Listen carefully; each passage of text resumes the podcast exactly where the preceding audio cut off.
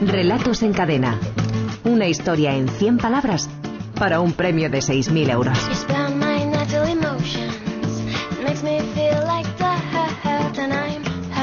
Javier Sagarna, director de la Escuela de Escritores. Buenas tardes, Javier. Hola, buenas tardes, Carlos. Vamos al lío, que nos quedan seis minutos para las noticias. Esta semana hemos recibido 545 textos, que está muy bien, a partir de la frase para arrancar la construcción, a ver si consigue así que papá no haga más el indio. Exacto, una frase ¿Eh? larguita, complicadita, y pero 445 sí, textos. pero, pero, pero atractiva, atractiva. Vamos ya a saludar a nuestros tres finalistas y a ver quién pasa a la siguiente fase. Conchi Peláez tiene 40 años, es de Fuenlabrada, en Madrid, es auxiliar administrativo, aunque ahora está en paro. Conchi, buenas tardes. Hola, buenas tardes a todos. Un saludo. Muchísima suerte. Vamos un poco pilladitos de tiempo. Bueno, muchas gracias. Que tengas muchísima suerte. Gracias. Miguel Ángel Escudero, también de Madrid, 42 años, trabaja como funcionario en la Consejería de Hacienda. Miguel Ángel, buenas tardes.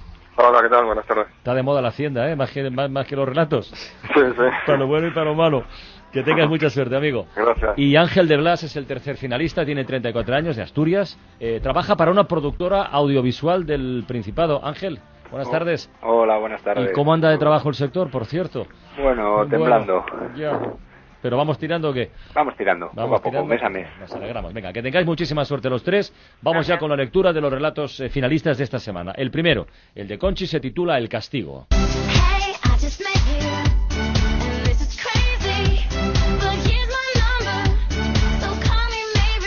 A ver si consigue así que papá no haga más el indio. Porque vamos, menuda semanita flirteando con todas las mujeres a su paso. Se cree que no nos damos cuenta.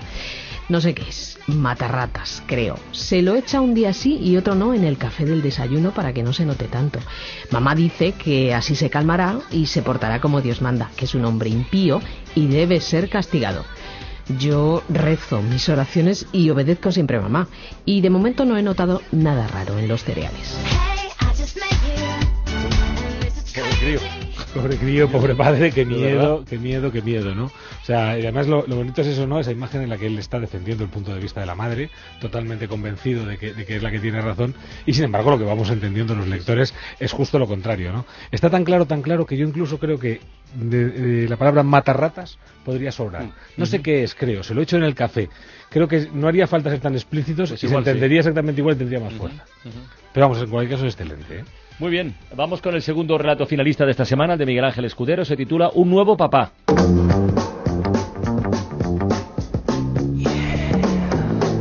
A ver si consigue así que papá no haga más el indio y se baje del árbol. Salgo al jardín cumpliendo la orden. Dice mamá que bajes te ha hecho tus tortitas. No, ¿quién sois? ¿Un pirata que viene a saquear mi casa? Hmm. Mamá casi llora cuando me dice que le suba las tortitas y su medicación. Pobre mamá, nunca tuvo a papá. Estaba demasiado ocupado en sus negocios. Tampoco me ayudó a construir la cabaña del árbol ni le gustaban las tortitas. Pero eso fue antes, antes de la enfermedad.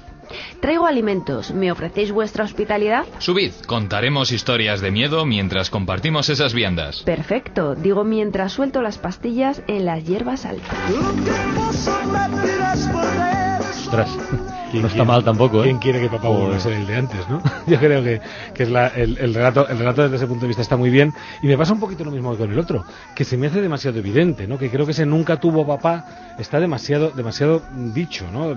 o incluso antes de la enfermedad. Estamos viendo que hay una enfermedad.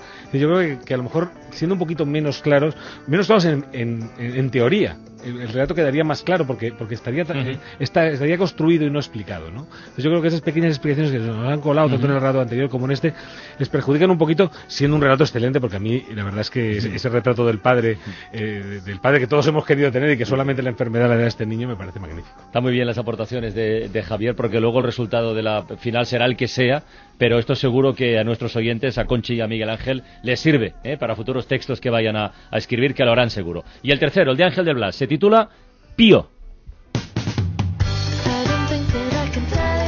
Sigue así que papá no haga más el indio. Piensa el niño al ver a mamá saltar desde el tejado vestida de golondrina y gritando Pío.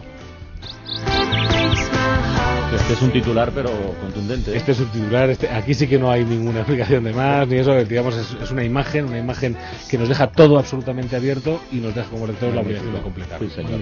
Venga, vamos a votar. Ángel, ¿con cuál de los otros dos relatos te quedas? A ver, Pues me quedo con el segundo, con un nuevo papá. con un nuevo papá. Miguel Ángel tiene un voto. Miguel Ángel, ¿tú por quién votas? Eh, Conchi. Conchi, espera que apunto. Conchi Peláez también tiene un voto. Conchi, ¿y tú? Yo por Miguel Ángel. Miguel Ángel tiene dos. Javier Sagarna. Pues yo voy a votar por el de Ángel de Blas. A mí la imagen de la golondrina, madre golondrina, me gustó mucho. Muy bien, pues eh, Miguel Ángel Escudero, pasas a la siguiente fase del concurso de relatos en cadena. Felicidades, amigo. Gracias. Muchísima suerte. Y a Conchi y a Ángel, oye, que estaban, Estaban los sensacionales los, dos, de verdad. O sea que a seguirlo intentando que esto no termina, ¿eh? Gracias. Gracias. Venga, abrazos. Gracias, hasta luego. Bueno, pues ya tenemos deberes para la próxima semana. Eh, a partir de la frase siguiente. Mientras suelto las pastillas en las hierbas altas. Mientras suelto las pastillas en las hierbas altas. A partir de esta frase y en no más de 100 palabras, tienen tiempo hasta el próximo domingo a las 6 de la tarde para enviarnos sus relatos a través de la página web www.escuela ¿Por dónde empezarías tú? ¿Un relato mm, ecologista? eh, ¿De Eh, contaminación? Yo eh, siempre digo lo mismo, huiría ¿Un de la primera idea. Ya. huiría de la primera idea y me iría por la segunda o la tercera. Bueno, pues me pienso la segunda. Javier Sagarra, director de la Escuela de Escritores. Hasta la próxima semana, Hasta amigo. luego. Adiós.